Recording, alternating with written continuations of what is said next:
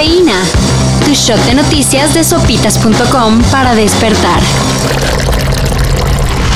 Aunque los de Morena no venden piñas en cuanto a tratar de brincarse vedas electorales, o quizá por eso mismo, ayer metieron la respectiva denuncia contra Rubén Albarrán, Natalia Lafourcade y todos los artistas que forman parte de la campaña contra la construcción del tren Maya, hashtag Sélvame del tren.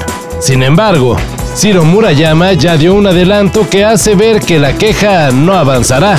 ¿Se imaginan al INE censurando a Damián Alcázar por apoyar al gobierno? Así de estrambótico sería que el INE censurara a los actores que se oponen al tren Maya, señaló el consejero del INE en redes sociales. Juicio político o por traición a la patria ya promueven en la Cámara de Diputados. Yo creo que es esgrima política del momento que algo con cierto fundamento jurídico desde el punto de vista legal creo que no tiene ni pies ni cabeza. Mientras que en Shanghái, China, se están desatando las compras de pánico ante el aviso de un nuevo confinamiento por el COVID-19. ¡No, Dios mío! ¡La asociación se va a desintegrar!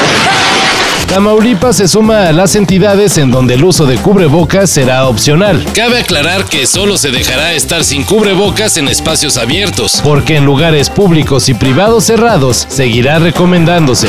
De hecho, la gran mayoría de la población en China no se ha infectado, hay poca inmunidad, la inmunidad que tienen es inmunidad de vacuna nada más, y entonces todavía se espera que pueda tener grandes brotes. No, no, la asociación no se va a desintegrar.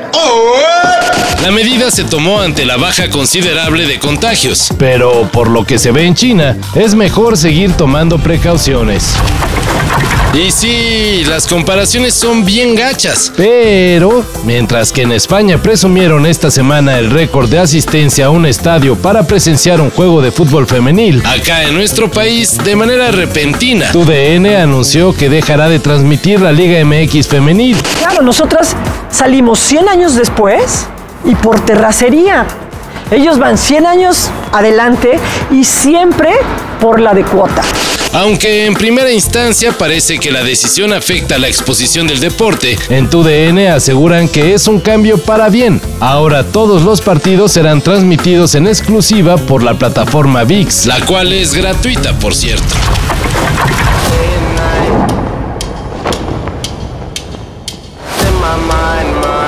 Estoy enloqueciendo.